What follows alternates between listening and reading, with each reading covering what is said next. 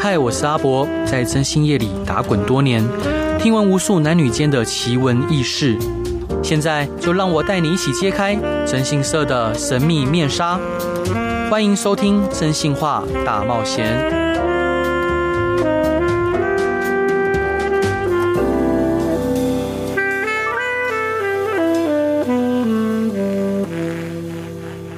Hello，各位亲爱的听众朋友，大家好，欢迎回到飞碟电台，收听由我真心是阿宅所主持的《真心话大冒险》。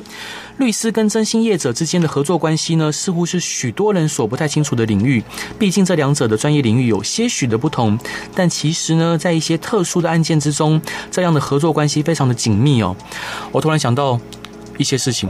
就昨天，昨天那个吕秋远律师，我们有个案例的当当事者，嗯，就是他本来是要委托我们抓奸，嗯，然后吕秋远律师跟我讲说，能不能不要抓，嗯，后面交给他处理，嗯，我就说哦，好啊，哦，很好啊，我我觉得这很好。啊，是因为那个老老老老哥都已经吩咐了，我就只能配合这样，这很好啊，是。有时候你不要开门，反而。后面更好处理、嗯、啊，对，所以今天呢，介绍的来宾呢，就是想要跟他一起聊一下，到底律师呢是如何跟真心业者合作的。让我们欢迎四格法律事务所的所长陈乃慈律师。Hello，欢迎你。大家好，我是乃慈律师。是伙伴。那呃，像昨天那个案例啊，就是我们当事人本来是希望我们去抓奸，好，但是他后来去询问呃吕秋远律师的意见之后，吕秋远律师说交给他谈判就好了，不需要。抓奸，嗯。嗯，对，然后，呃，然后我们同仁们就愤愤不平啊，说啊，什 么吕大律师。只只差一个门开下去而已，对对对？对，但是那个我想说，吕秋云律师是自己的老大哥嘛，就一定是全力配合。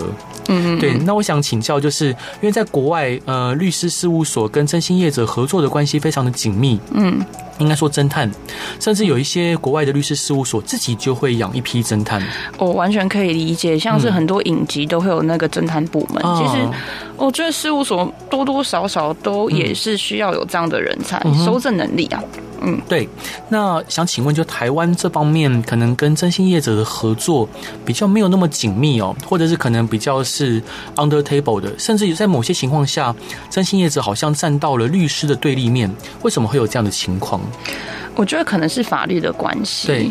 然后也有可能是大家对征信业者有一点算是，我讲直白一点，就刻污名化啦，嗯、就是对污名化，所以会导致说。呃，怎么会找律师事务所之后，嗯，呃，又要去找真心业者的这个双重？我觉得我我找真心业者应该就不用找律师，或者我找律师之后，我们就应该不用再找真心业者。其实我反而觉得这个有点太预设立场了，因为律师有律师的专业，但是我们。的专业毕竟还是在法律层面跟诉状，对或是法庭上的表现，嗯嗯嗯还有跟当事人去做一些法律上的沟通与交流。对，但是征信业者在收证方面确实会，律师可以教你我要什么证据，嗯嗯跟你说我要什么证据，对但是律师不可能。自己去帮你啊，是收集这些证据。那或许征信业者就是侦探好了，侦探他可能就可以办到这些事情，这样子。嗯，那想请教伙伴，就是呃，与征信业者合作的案例，大概都是以什么案例为大宗？比较多的一定是大家都知道外遇嘛，侵害配偶权，然后再来是说可能需要联征，就是呃，我儿子到底都在干嘛？对。或是呃，我想要调查一个人，他是不是有侵占我们公司的款项之类的，这些可能会比较多，跟征信验者会有一些互动啊。是对，那大众绝对是侵害配偶权哦，绝对侵害配偶权。嗯，其实我我们以以我们公司来讲，我们跟律师合作的还有一个区块是工商调查。嗯，廉征的部分算是这个部分吗？哎，不叫不算是联征的部分。譬如说，像我们当事人，呃，他本身有一个商标。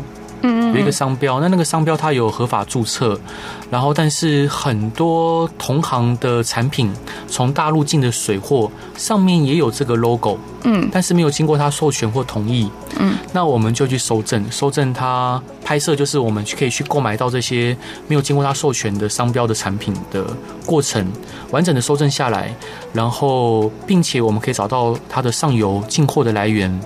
嗯，最后搜证之后交给律师提出商标侵权的告诉。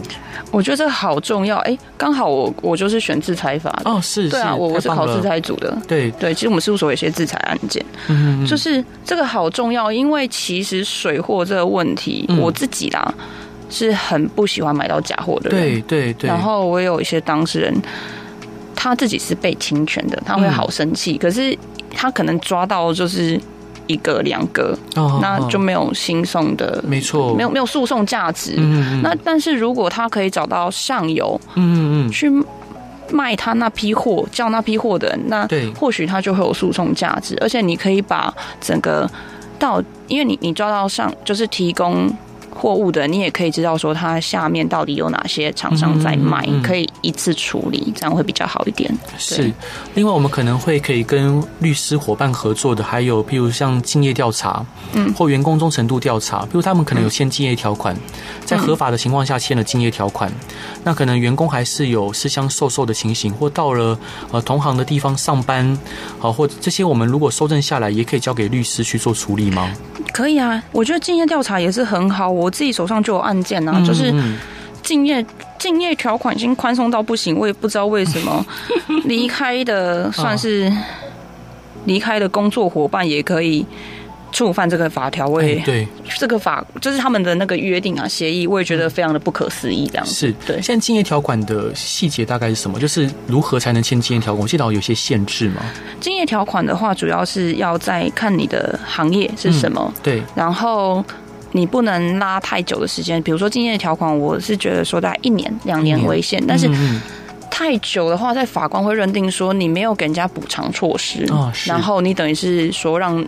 让别人在这个技能上面没有办法谋生，嗯，所以说你如果拉到什么三年、四年、五年，那个就就太夸张了，这个就会会被会被认为说有一点无效的这个空间，然后再来是说赔偿金的斟酌，嗯，就是惩罚性违约金这哦，对了。就是要签竞业竞业条款的时候，嗯，大家一定要载明的是惩罚性违约金。对，如果你只写违约金的话，法官一定会问你说，这是损害赔偿性质的违约金还是惩罚性违约金？嗯，这个比较难。如果有需要的话，可能就要来问律师。这样，所以建议说业业者部分要。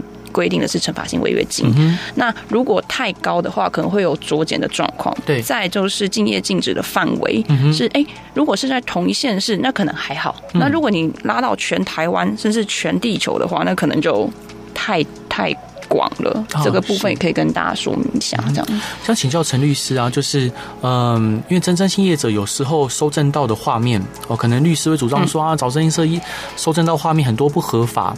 那在您的期待之中，假设今天有一个当事人，他的太太有外遇，你会希望征信业者收证到什么样的画面，让你可以提出侵害配偶权的诉讼？呃，画面至少要牵手吧？牵手。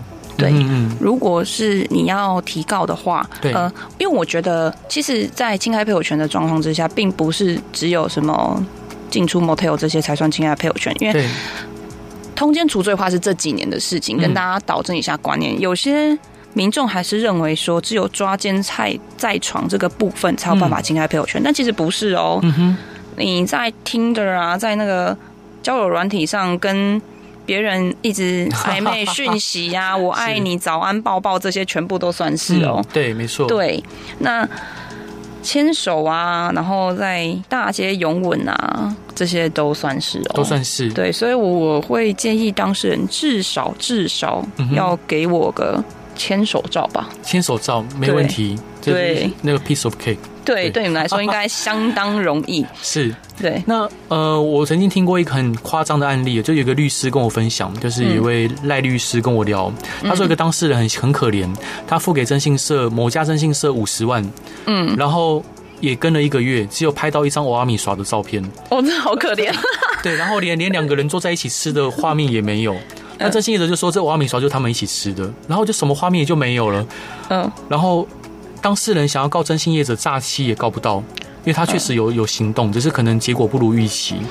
那这时候当事人要如何自保？遇到这种不良的征信业者，这时候真的是我我建议当事人你在你在搜寻征信业者的时候，一定要去非常详细的聊跟征信业者聊你的状况，对，让他知道说你现在婚姻遇到什么样的困难，嗯、你有哪些迹象，对，这绝对是你自保的。你要先够了解你目前自身处境，嗯、不然征信业者会一头雾水，所以你到底要我找什么？嗯，然后有些征信业者可能会收案收的很快，对，人一坐下来就说好了，没问题这样子，对对，但这样都不 OK。然后再来是说我建议要签契约，然后进度到哪，嗯，要跟。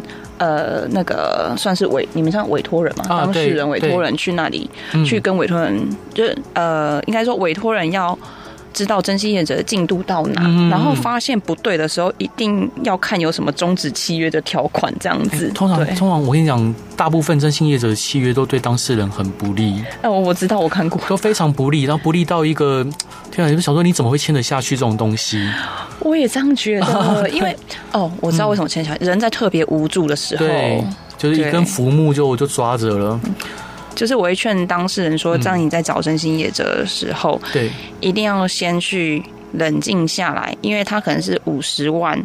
八十万付出去，嗯，结果一张俄阿米刷的问题，一张俄阿米刷照片，对，所以你一定要懂得去冷静下来看每一个条约到底在写什么，嗯、然后征信业者他的义务跟范围是到哪，然后如果没有达到的话，是不是有部分或是相当的退款机制，你才有办法去自保。嗯不然你连提告都没有办法，他们是不可能退款的。对，我知道，他们不可能退款。你去找消基会或者是干嘛，他都不理你。看那个条款的部分，这、啊、就是要清楚的去知道你的条款是什么。他也不会写这个，他也不会写这个，绝对不会写。所以。嗯对，所以其实我只能跟民众讲，找征信业者要小心再小心，最好可以先问过像陈乃慈律师这样子专业的律师，再来决定要找什么样的征信业者。对，对你你在签约之前，你发现说，哎，这个钱有点多，你可以先问一下律师的建议。啊、对，没错。说，哎，那有没有跟征信业者在？磋商的空间，嗯，对，或许这这个方式，或是把我们的进度比例也都加到契约里面，这才是对双方都有保障的一个契约，这样子。是，那伙伴这一段你想分享给大家的歌是莫文蔚的《慢慢喜欢你》，为什么想分享这首歌？因为我自己的话，回到我自己身上，案件蛮多家事的，那我会觉得说，人在每个阶段都要重新去认识对方，哦、慢慢的去喜欢。对方现在的样子，对，所以想要跟大家分享这首歌。好，我们一起来听莫文蔚的《慢慢喜欢你》。Hello，各位亲爱的听众朋友，大家好，欢迎回到飞碟电台，收听由我征信师阿仔所主持的《真性化大冒险》。今天邀请的来宾是四格法律事务所的所长陈乃慈律师。Hello，欢迎你。大家好，我是乃慈律师。所以伙伴就是，呃，在在我遇过的律师伙伴之中啊，就是您算是相对活泼而且思考灵活的人。哦，真的吗？是，我好感谢你有这样的反馈哦。对，怎么说？应该很多人都这样讲吧。应该哎、欸，对，思考灵活这个我我需要再回去检验一下，但是活泼好像算是啊，是，嗯，我想题外话问个问题，就之前我曾经跟律师朋友聊天，他们说，如果同样是开律师事务所的两个人，其实不适合结婚，这件事情你认同吗？还是你觉得不对，很适合？同样都开吗？对，都开律师事务所。就是一个是男男律师开一间事务所，女律师开一间啊。对，我我觉得不会，为什么？哦，他们会说，可能因为律师的工作，不管是要呃大量的去面对当事人啊，或什么，他们其实能在一起相处时间比较少。相处时间少，好啊，好啊。我的观点又跟别人不一样，相处时间少，你才会去珍惜跟对方相处的时间。真的哦。对，所以如果您就是有对象的时候，你是比较需要空间的人。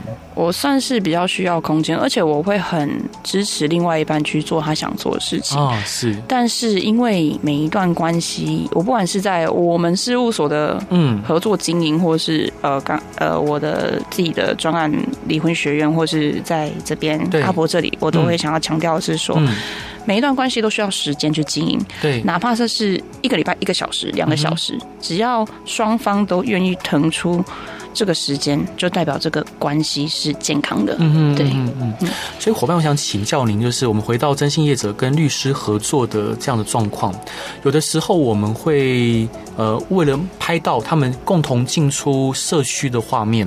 那他们可能分头进出嘛，嗯，那但我们知道他在同一层楼，他们外面租了，譬如租了一个爱巢，嗯，但我们可能也会在那一个社区里面租了房子，然后在走廊架设设备，拍他们共同进出这个房间的画面。嗯，请问这样的画面，您觉得是可以拍摄的吗？呃，要拍摄吗？呃，我这样子，我我我要审慎的来思考这个问题。是拍摄，我觉得拍摄是。我我会讲，你要拍都可以，但是我想要讲的是法律风险。对，当然当然，我就回到法律风险。对对，要拍当然都可以，然后要租这绝对没问题，因为房东愿意租你就好。当然，当然，然后架设的话，可能管委会那里会需要去沟通一下。嗯嗯。然后如果是公众空间，我倒是觉得这个还好。是。对。呃，举举例来说，假设我今天是在公社，因为。跟管委会讲，可能就曝光了嘛。嗯，那假设我在公社那边去架设这样的摄影机，比如走廊，然后去拍他们进出房间的画面。嗯，就是您觉得这样的行为，假设您是当事人，就是呃被外遇的那一方，你觉得是可以的吗？以及如果你是对照那边的外遇者的律师，你有可能主张妨害秘密吗？哦，这个我来说明一下。嗯，像是假设我是被外遇者，好了，对。我我会觉得，呃，这个是可以用的。我必须讲，这个法律效果是有的。对，因为在法律上有一个叫做呃侵害配偶权嘛，然后侵害配偶权，你要保障你的权配偶权，那就是那个就是你要保障你的婚姻纯洁度，嗯、所以你你法律法院会赋予你一定搜证的权益。对，所以说这个证据来源，即使是这样子，算是架设走廊，然后去拍进出的这个画面，其实，在法院是有效的哦，嗯，它是有效，它是可以被拿来当做证据的。对对，但是呃，这个时候当事人可能会有一个妨害秘密的风险，只是我觉得成立的几率也不高，因为你不是无故去架设。对，呃，在成立妨害秘密需要有一个很大要件，叫做无故。对，你没有任何事由去妨害别人的秘密，但是。你要去保障你的家庭权益，还有保障你的配偶权，这是有故。嗯，所以说在成立妨害秘密这部分，我也不是太担心。哦，是，呃，像想请教伙伴，就像不管是呃妨害电脑使用罪啊、私闯民宅、妨害秘密罪啊，这几个法条前面都有无故两个字。嗯，那可以跟听众朋友讲一下什么是无故吗？无故就是没有事由，比如说，呃，我我讲比较极端了，好，比如说，呃，你你对你家对面有一个男生架着一个摄影机或者是望远镜，一直看你洗澡，这就是无故。当然，对对对。但是如果你是为了保障你自身权益，你去做一些呃合法的收证的话，对，或是合理，我们讲合理范围内的收证的话，其实法院都会是采用的，因为我们会有个比例原则的问题。对，只要你不是去录到太。私密的，嗯嗯，比如说你在房间架设，那那可能就会有问题。对，但如果你是比如说进出门口啊，证明说哦双方确实有通过夜的话，我觉得这点倒是比较还好。嗯，对，是。那我们刚讲到房，刚讲的是走廊嘛，那我们讲到屋内好了。像有时候我们当事人他发现他先生或他的太太会带外遇者来家里面，呃，颠鸾倒凤、翻云覆雨，那他这时候可能为了这个目的，在家中架设针孔。你会建议他这么做吗？架设针孔，其实客厅我是觉得可以的。如果是卧室呢？卧室的话，这还是我我必须说，这可能会有法律风险。嗯，对，嗯嗯，这真的会有法律风险。这个证据一样可以用，是，但是妨害秘密的部分呢，要自己斟酌一下，因为这个真的太。嗯，太私密了，这样子是。嗯，那我想请教律师，当然，因为我我现在这边也是讲我，因为上上一上一集你有讲你营业的秘密哦，我也分享一下我营业的秘密。嗯嗯嗯。就像我会告诉当事人说，呃，请第一个就是你把装针孔的时间点，你把它不断的大量的往前讲，因为他谁也谁也不知道你什么时候装的。嗯。你可能就说你可能是两年前装的，三年前装的，当初装的目的呢，就是因为家里中有金子。或者是可能手表找小偷。失窃，嗯，对，或之前孩子还小的时候，呃，担心孩子可能会被保姆虐待，而之后这个这个东西可能就一直没有拆掉，嗯，但没想到这次可能心血来潮来打开来针孔看一下，竟然反而看到了先生跟外遇对象，呃，有这样子的不伦的情事。他如果在法院上这样陈述跟主张，然后对方也没有积极证据可以证明说他讲的是谎话的话，这样子还有可能构成妨害秘密吗？这可能就不会构成妨害秘密。呃，我也来分享一下我的那个嗯。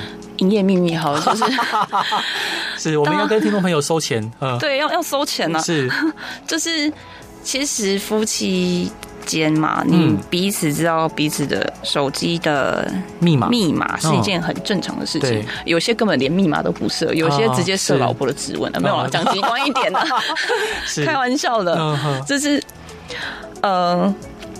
蛮有趣的是，很多当事人说：“哎、欸，我看到我老公跟其他女生在互传奇怪的照片、欸，哎、嗯，那我这样子，我我把它拍下，或是把它截下来，或是我看到这样，我算侵害他的隐私吗？妨害秘密吗？”嗯、我说：“嗯，亲爱的不会，哦、因为第一个是说，嗯，那个讯息是他自己跳出来的，对，你不，你无意间发现的。哦，跟那个曾格尔还有 岳绮如小姐的那个案件一样，对对对，你你是、嗯、他是自己跳出来的，然后。”而且我我觉得说，先生太太如果去洗澡啊，或是睡觉，然后有朋友手机，哎，有有朋友打来，手机突然响，你帮忙接，这都很正常，正常啊，非常非常正常。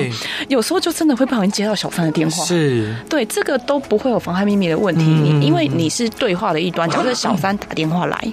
然后呢，你就顺势的开着你的手机录音，嗯嗯，这不用担心有什么妨害秘密的问题。对，因为你自己也是对话者之一的时候呢，嗯、你是可以录音的。是对，这个一定要强烈跟大家去宣扬这个法律概念，嗯、除非你偷录别人、啊。对，对是没错。那伙伴想再请教您啊，就是可能我们当事人呢、啊，可能他呃被外遇。然后他很害怕，他不知道怎么样去跟那个外遇者，呃，小以大义哦，就说，请你不要再破坏我家庭了。嗯，所以他把外就是外遇者的这个电话呢，给了，比如说律师，或者是给了其他的亲友，希望他们跟对方去沟通协调。但对方可能就说，你现在把我各自给别人，你违反各自法，会有这样的状况吗？其实这个告得成吗？其实几率好像也没有很高，给律师基本上没有什么问题啊。对。呃，因为我们的用意都是希望说，能够帮这个家庭破绽能够处理好。对，所以他的他的犯他没有犯罪动机。啊，是。他，他的动机不是要侵害你的个子，嗯，对，他的动机是想要保护他的家庭。对，因为我们犯罪常常很多只看到行为或是结果的发生，嗯、但却常常忽略了去探讨。动机啊，犯罪动机的问题，他的动机到底是什么？对。对，嗯嗯嗯。所以刚刚那个状况，他假设给亲友，比如给他的阿姑，就请阿姑打给老公外遇的对象小三去。劝对方不要再有这样的行为，但是小三却向那个阿姑说：“这样子我要告你违反个资法。”他可能告不成，可能告不成。动机问题啊，我动机是要保护我的家庭啊，嗯、我希望我老公回家。嗯嗯，我不是为了要让你的个资到处被宣扬，一大堆人去骚扰你，不是啊？哦、是是，对，了解了解。嗯、那在请教，譬如说像有些当事人呢、啊，他可能呃，因为我们其实讲老实说，很多律师认真跟不认真，其实。呈现出来的结果跟呃过程会天差地远，嗯，那好像 是。是，不管是刑事案件或民事案件，可能他委托律师了以后，可能那律师可能不管在法庭上攻防啊，可能就顶顶就讲一句说如呃起诉书所载，如答辩状所载，然后后面就几乎也不为客户当事人辩解辩驳，嗯，那你可可以跟很多听众朋友讲，要如何去选择一个认真负责的律师？我觉得咨询非常的重要，咨询很重要。然后我必须，我必须 算是工商一下吗？这样好像也不行。就是我还是要跟大家讲一下，就是说，免费咨询你可以去，对，但是它时间有限。像是我们事务所好了，嗯，每个律师事务所咨询一定会收费，但是你一定会有收获。嗯嗯嗯。所以我觉得，当你在面对一个法律问题的时候，对。你一定要走到事务所来，嗯哼哼哼，来观察一下这个事务所的氛围，嗯。嗯，律师跟你讲解的过程，嗯，还有你要签。委任契约，你要跟律师签契约，嗯、不是说哦，委任律师付钱，好这样子结束，不是这样的。嗯、所以我都会建议当事人说，你一定一定要来事务所做咨询。哦、那如果你是在外县市，真的时间没有办法的话，我的习惯呢，我会安排线上 Google Meeting，我会请助理安排。嗯、然后呢，我们用 Google Meeting 的方式，嗯、然后呢，我也会把我整理跟你的案件可能相关的法条，直接在网页上分享给你看。嗯嗯、再来是。我比较特殊的是，我咨询我会写白板。啊，然后我会请当事人说：“哎，这里懂了吗？那你先拍照，嗯，然后拍照了之后呢，我会把它擦掉，嗯哼，再写再写我们下一个议题要讨论的对。法律问题，然后我会跟他说，哎，你可以回去跟你的家人讨论看看，说律师这样的想法是不是 OK 的？那你觉得 OK，我们再委任啊，是。不急这样子。啊，是。感谢伙伴您的分享，这一段你想分享，你很喜欢莫文蔚是不是？我我对啊，我全因为 因为你们的同仁就问我说，就是我常听谁的歌，我就说我最近很常听莫文蔚的歌，为什么？我就觉得他的声音很有磁性啊，哦好，而且他腿很漂亮。好，这段想分享给大家的歌是莫文蔚的《这世界那么多人》，为什么想分享这首歌？就是我觉得这首歌，嗯，之前听的时候我就一直很想 review，一直听它。我觉得这世界上真的很多人，每个人人生体验都不一样。嗯，在办案的当中，嗯，可能数百件案件的吧，对，就真的会看到很多支离破碎，有很多企业的结合，嗯，就觉得说。嗯，人太多了，就是真的很多人 就会想。那你会觉得人太多了吗？人太，你说人口吗？呃，不是，就是呃，太太多啊，没事，跳过这话。我想说什么人？OK，就是这样。那我们一起来听这首歌吧。嗯，对。Hello，各位亲爱的听众朋友，大家好，欢迎回到飞碟电台，收听由我征信社阿仔所主持的征信话大冒险。今天邀请到的来宾是四格法律事务所的所长陈乃慈律师。Hello，欢迎您。大家好，我是乃慈律师。所以伙伴想请教您啊，就是跟烧法上路了以后，因为我们知道跟烧法有一些成立的要件，譬如说必须要反复实施，而且必须要跟性与性别有关。嗯。但是有些当事人呢，因为可能老实说刚上路一年哦不到嘛哈，有些警方可能连对跟骚法成立要件也不太清楚，嗯，那我们就有碰过一种案例，就是可能我们跟对方哦，可能就是单纯的工商调查，然后也没有任何跟性与性别有关的问题，而且跟第一天，那可能因为对方之前有找，就是可能呃客户他自己跟过，所以当事人就很有警觉性，嗯，就被查人有警觉性，嗯，他一看到有人有车在后面跟超过两个路口，他就去报案了。嗯，那这样子跟骚法有可能成立吗？我觉得几率不高诶。第一个是说，真的跟的那个人，嗯，两个路口大概三百公尺，三百公尺，对对。第一个是他还没有做反复的事情，对。然后第二个是说，工伤跟性很难去做一个连结，所以就没有没有这个要件。我反而觉得跟跟骚法比较像是恐怖情人这种的，没错。或是你你在夜店，女生然后喝完。酒啊，或是刚刚跟一个男生可能在舞池跳完舞之后呢，嗯、对，只是就玩奶嘛，大家就玩开心就好。就这男生一直一直跟在我后面，哦、这个可能这样子的状态才比较有跟骚法的适用，嗯、或是哦那种分手之后疯狂打电话，哦、不知道在干嘛那种的，你有遇过吗？我有当事人就是这样子啊，是很恐怖、嗯、哦。我自己吗？哎、欸，我也遇过哎、欸。我我其实哎、欸，其实我我嗯，我是那个哎、欸，我我有性骚扰防治法，我是被害人哎、欸，我有编号过哎、欸。天哪！对，可以可以聊到这个案例吗？呃，可以，嗯，可以。可是有一点久了，那个人到底是谁？嗯，目前还没抓到。哦，是。对我我自己的经验是说，呃，那时候跟骚法还没有上路，但是如果是现在的话，应该是触犯跟骚法的。对。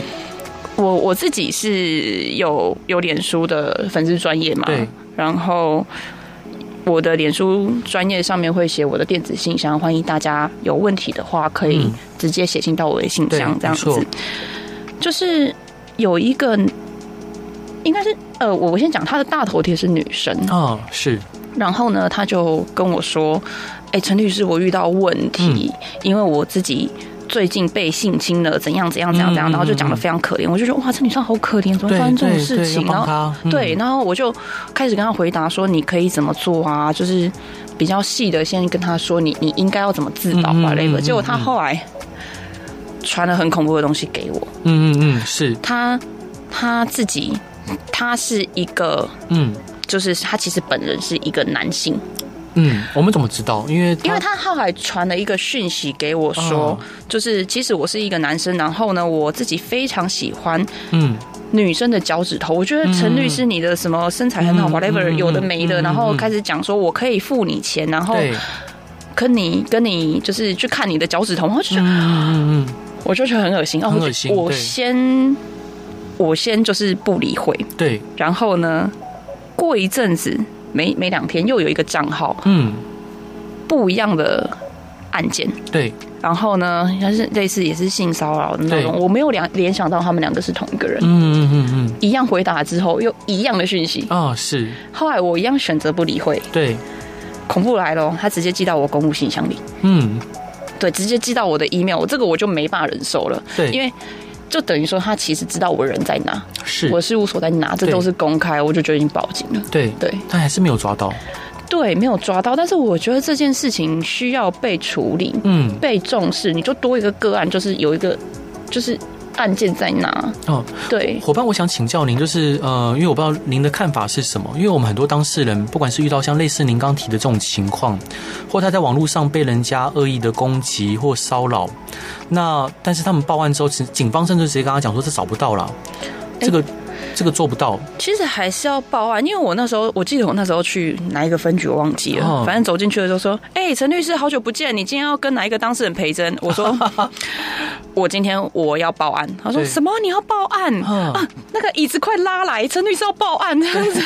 ”然后呢？我觉得他们好可爱。其实我就跟我还帮忙说：“哎、欸，这个笔录怎么打会比较顺？你就照我那个 Q A 就好了。嗯” 他说：“哎，陈律师，对对对，就是这样就好了。” 好，对，没有啦，就是我还是会跟不管是男性还是女性，因为性骚扰这件事情不是只有发生在女生，我觉得男生也是有，只是男生不敢讲而已。其实，嗯，其实第一个是说你会有编号啦，其实不用太担心，我有编号 A B 什么的，我也忘记了，很长。对，你这种事情你要说出来，嗯，你其实我当下会觉得说，我是不是要不理会他？嗯，是。或是我是不是就是就是我是我是不是就是做了什么事情让人家会嗯嗯会会觉得说要对我做出这种类似性邀约这种的事情？对。但我还跟一位赖律师 直接讲讨论了一下之后，他说你没有问题啊，你在想什么？就是被害人他会有自己去反嗯嗯反思自己的问题，自我检讨。但我我我觉得不要这样，真的这样只要检讨个两分钟就好了。是。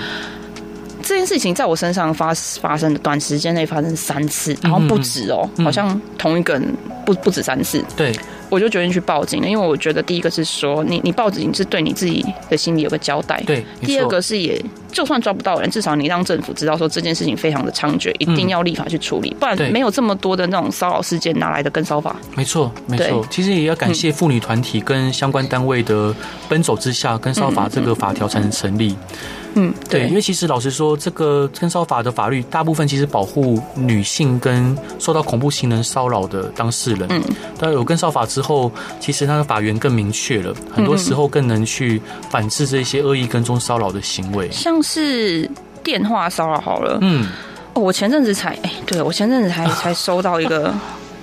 电话骚扰，我是把它封锁了，嗯、但但是这也是很恐怖，这一定有跟骚法的问题。对，但我我就现在最近没有时间去理会这件事。嗯嗯嗯，我我有当事人啊，他他应该也不介意我讲。对，对他自己是遇到恐怖情人，就是真的去他家门口打一排通电话。哎，我我也我常遇到这样的客户，我觉得好恐怖，而且还不是只有一天呢，嗯、已经分手不到几个一一个月吧。我我第一件事叫他马上去申请保护令，对，这个一定会过。嗯，后来法官就。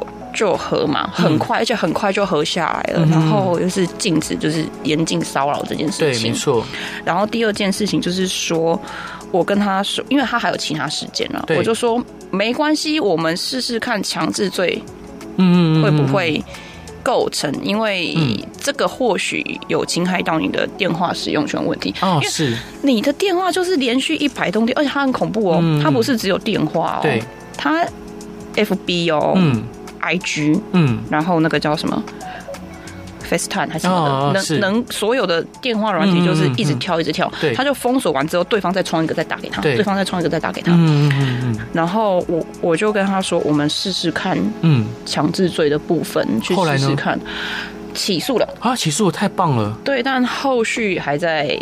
跑流程当中，因为这个是我第一次听到打电话打多了，其实有可能构成强制罪。其实那个时候，检察官一直跟我说：“陈律师，你你真的嗯要很努力哦，因为打电话一两百通，然后。”这个可能顶多是骚扰，检察官这样跟我说。对啊，他说你可不可以多一点实务见解给我？我我们事务所我们的团队就就找了几个，我自己找了几个，我下面的律师也帮我找了几个。对，就起诉了哎。哦，是我我我先不管有没有有有罪无罪的点，对对对，我觉得光起诉起诉就很难了，这一点就很值得让我们实务去做一个探讨。没错。一两百通电话，你你要连报警的机会都没有，因为我是觉得说这个年代是很多人没有家用电话，像我自己是没有家用电话，你没有办法期待你用家用电话去报警。对，所以能报警的方式就是手机。当你家又没有人的时候，一个人站在你家门口，然后他连续打一两百通电话，嗯嗯嗯，你要连报警的机会都没有，哎，是啊，对啊，对我来说确实是一个强制行为啊。嗯嗯，就可能要跟听众朋友讲一下，就是第一个，呃，这件事情本来就是。不过我刚很难想象说强制罪可以起诉，所以我觉得就是认真的律师跟不认真律师的差别。我相信你就是你们一定花了很多时间去找实物的见解，然后提出新的主张，然后去试图去说服检察官。我觉得这是一个很厉害的。我，我那时候其实有找了几个是认为说手段跟对方要达成的手段跟他的方式是不合比例原不符合比例原则。我跟检察官说，嗯。至少如果没有到强制既遂的话，至少有强制未遂啊、嗯哦。是，但是检察官就是直接起诉既遂，我觉得蛮感动的。是是是，这位检察官 很感动，对，很感动。就是是好像就是我们有时候不管是从事征信业或者律师，就是职业的成就感的来源。对，就是有时候不要担心去成为第一个案例。嗯、对，真的对。就是没有人提出这个议题，他就会一直被沉默下去。你说要敢为天下先，是的啊，是。所以伙伴，像最后最后想请教您啊，就是如果遇到恐怖情人，当事人在法律上可以获得哪些协助？呃，我觉得法律上能够获得协助，当然是咨询律师之后，他会帮你整理说，哦，对方可能涉及什么罪、什么罪、什么罪。对。那恐怖情人的话，因为如果你们是交往过的，嗯。或是你们曾经是前妻前前夫的一个状况，对，或许你可以先试着去申请保护令。啊，是。对。啊。很多人的误解是说，我是不是跟这个人离婚之后，我就不能申请保护令，或是说我是跟这人只是男女朋友，或者是分手了，嗯，我还可以去申请吗？这个答案是可以的哦，当然可以，因为只要你们曾经是以感情基础做交往的关系，对，或是你们曾经是家人关系，嗯。这个在家庭暴力防治法都是在保护的范围之内，所以可以去申请保护令。对，然后有些比较夸张，可能他都曾经拿着剪刀到你家门口，那你可以去说啊，他要远离我多多远，这一个远离的一个个措施。对，这个保护令一定是第一个。嗯，那如果不是。交往关系就是单纯按哎、欸，算算明恋吧，明恋的这个状态，然后一直跟踪你，那那就是跟骚法的问题，或是像我刚刚讲的强制罪的问题。那比较严重可能会有性骚扰，或是呃妨害性自主的问题，这个都可以去跟律师或是呃社工单位去提出来去做。一些措施的研讨这样子。嗯、是伙伴在节目最后想请教您最后一个问题啊，我一个当事人，因为我现在在替他想办法。我一个当事人他，他呃录到，就是录到他老婆可能在饭店里面被上司，好，他老婆被上司，这上司就不断的骂辱骂他老婆脏话。嗯，好，因为他老婆其实有外遇，跟上司有外遇。嗯嗯，但是这这段过程就是他上司不断的辱骂他老婆脏话，好，就是三字经、五字经，就是一直的连发哦。然后捶东西，也不知道是捶他老婆身上，还是打到他墙壁上，听不到，只听到嘣嘣嘣强烈的声音。然后他老婆一直想要离开现场，就说：“我可不可以不要讲了？我想回去休息睡觉了。”他那个上司不让他离开。嗯，最后就是两个人就发生了性行为。那我这个当事人就问我说，他听到他也不知道该如何是好。那我是建议他说，我觉得这有可能会构成权势性交。你是当事人的，你是那个女，你是太太，你是太太的合法配偶，你应该可以当成报案人。那我这样的理解是正确的吗？这样是正确，因为嗯。你刚刚讲到的是说有暴力行为跟辱骂，对，那可能也不是只有权势性交的问题，哦、那可能有强制的问题了。对，对，是因为之后那发生关系是在安抚后，嗯、安抚后发生的。哦，那可能是权势，是是权势性交问题。了解，对，因为这男的在里面有许，就是许诺他说我可以让你当某某公司的总经理，然后。哦，那有用那个啊，利益交换，那那确实是权势的问题。是，然后再来是前面的辱骂，这个这个也是恐怖情人的范围之内的。就是即使呃，我这样讲可能会有一点在道德价值观上会有一点不符合民众的期待。不过我还是跟大家讲一下，就是其实也可以对那个丧尸申请保护令的。哦，是吗？可以，可以。可是，可是，可是。那个女的会替丧尸说话，这是她苦恼的地方。哦哦，那我那说那个女生其实可以对她的丧尸 申请，就是她不是说你有配偶你就只能对你的配偶申请。如果你是跟你的上司有发生什么情感纠葛的话，那其实也算是保护，因为情感基础发展下来，它也算是保护令申请的范围之内。感谢伙伴，伙伴最后一段你想分享的一样是莫文蔚《I Do》，为什么想分享这首歌？对，就是因为我我昨天在跟你的 团团队讨论的时候，我就说，那我们就来一个幸福进行式好了，然后就是用一个 Yes I do 来做一个结尾，这样子。是，对。所以，所以伙伴，你对婚姻还有期望吗？嗯，对于会啊，为什么没有期望？是对，因为可能看得多了。看很多负面的事情了，很多人都会问我这个问题。但其实我觉得每个人都有自己的人生课题，不要因为别人的故事去影响你自己的人生，这很重要。嗯，那是别人的课题，那我自己有我自己的课题。嗯哼，对。感谢，再次感谢四格法律事务所的所长陈乃慈律师今天可爱的分享，然后 可爱的分享 是，然后也喜欢希望大家喜欢今天的广播，大家晚安，拜拜，拜拜。